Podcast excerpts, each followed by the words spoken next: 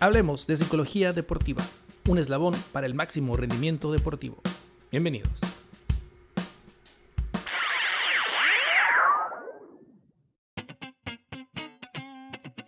Hola, ¿qué tal? Les saluda la maestra Tania López.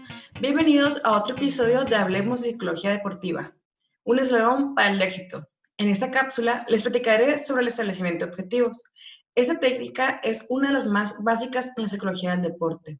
Se fomenta la motivación, la, cohesión grupal en casos objetivos de equipo, la autoconfianza y otras variables. Pudiera sonar que es muy sencillo, sin embargo, no siempre se establecen objetivos de manera correcta. Hoy te enseñaré uno de los modelos más utilizados, que es el modelo SMART. Por sus siglas en inglés, cada letra define una característica que deben de tener los objetivos. S de específico. Entre más específico, mejor. M de medible, que se debe de medir ya sea en metros, la frecuencia, puede ser peso, etc. A de alcanzable, tomando en cuenta dónde estás, tu nivel deportivo y tu autoconocimiento. R de realistas, que tomes en cuenta tus recursos para poder alcanzarlo. Y T, que es el tiempo que se debe establecer, un tiempo determinado. Ahora, sabiendo esas características, puedes determinar objetivos más precisos.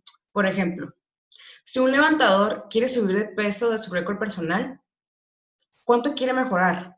¿Tiene la capacidad para hacerlo? ¿Con qué recursos cuenta? Porque también un cuarto de libra que haya subido ya habrá mejorado su peso. Sin embargo, si, ese atleta se propone subir 5 libras o 10 libras dentro de dos meses, ya está poniendo un objetivo específico, medible, realista, alcanzable y en un tiempo determinado.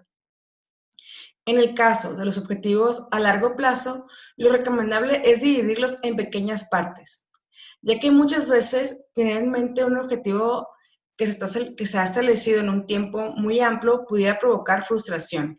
Entonces, dividiéndolo en metas a corto y mediano plazo y registrando los avances que se han tenido, es más funcional y mejora la autoconfianza. También, los objetivos se pueden dividir en objetivos de tarea y de resultado.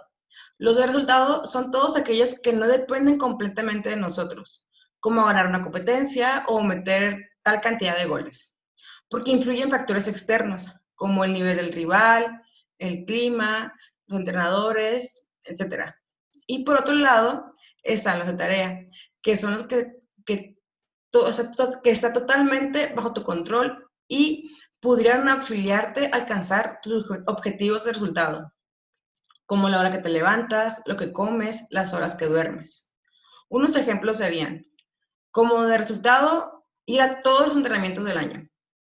Y los de tarea, levantarme a las 6 de la mañana todos los días y a tiempo a mis entrenamientos.